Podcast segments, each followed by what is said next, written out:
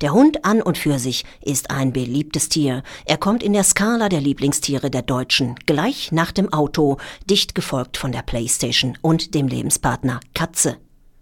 Wir bieten Ihnen nun eine kurze Marktübersicht, gesponsert vom Bundeshundheitsministerium und der Vereinigung der anonymen Plüschiater unter der Schirmherrschaft der Pointer Sisters.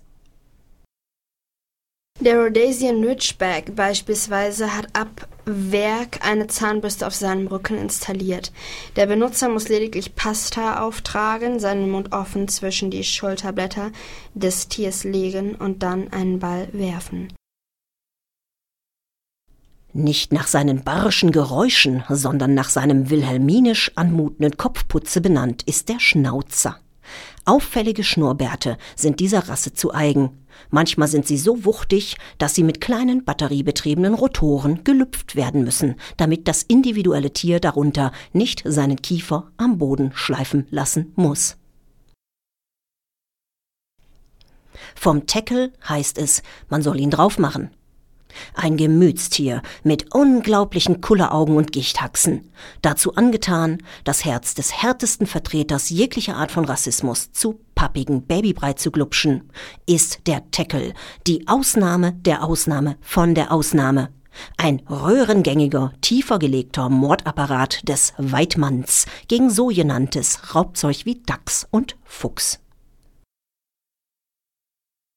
Eindeutig an männliche Klientel gekoppelt ist der Schäferhund. Diesen gibt es in verschiedenen Sprachen und er bellt alle Kommandos, die auch ein Chef so bellt. Der Schäferhund dient dazu, das Gefühl zu malochen auch in die Freizeit hineinzutragen. Auch bei der Polizei ist der Schäferhund überdurchschnittlich häufig im Einsatz. Ebenfalls aus der Nutzecke stammt der Pitbull, ein Gesichtserker reduziertes Tier mit der Funktion Wäscheklammer.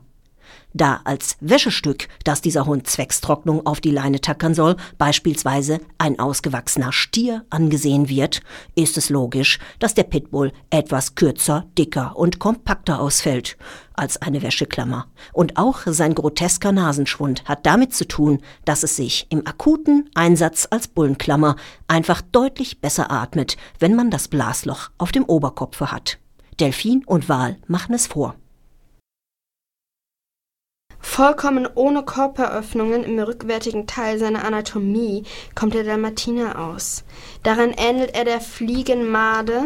Er wird allerdings nicht wie diese von Ärzten in schlecht heilende offene Wunden gesetzt, sondern hat eine steile Filmkarriere als Maulbrüter bei Disney gemacht